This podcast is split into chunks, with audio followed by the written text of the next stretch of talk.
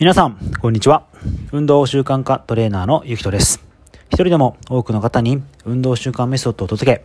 運動から人生が好循環になる手助けをして、人生のステージアップに貢献する活動をしております。よろしければ番組のフォローしていただけると幸いです。えー、今日は3月31日になります。えー、しばらく配信が、えー、なくて申し訳ございませんでした。何度か撮ってタイミング悪く配信ができないという状態で、えー、そんな状態が続いておりまして、え日が空いてしまいました。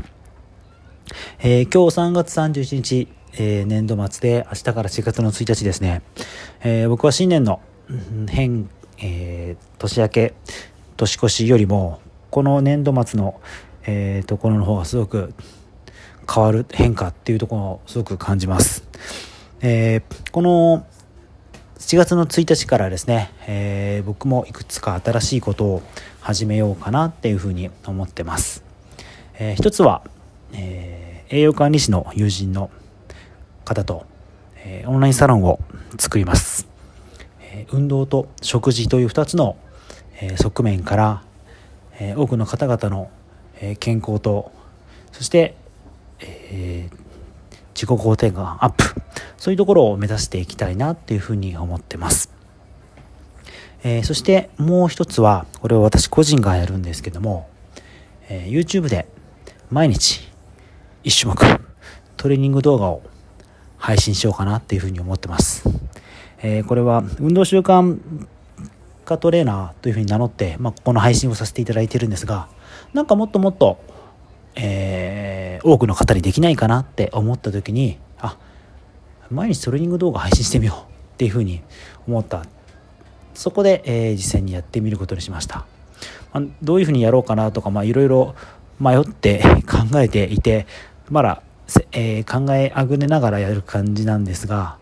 まずはもうやるっていうふうに決めてそこから考えようと思ってもうとりあえず明日から配信を始めようかなっていうふうに思ってます。はい。というような感じで、えー、今回、えー、私としては新しいことを始めようかなと思って、まずその報告を皆さんにというのと、あとは皆さんは何か新しいこと始めますか？運動習慣つけたいなと思ってもなかなかつけられない方、えー、今年の1月に決意したけど、ちょっと挫折してしまった方、今このタイミングでまた始めるのはとても僕はいいんではないかなっていうふうに思います。えー、ぜひぜひ皆さん、えー、トレーニングやると必ず変わりますし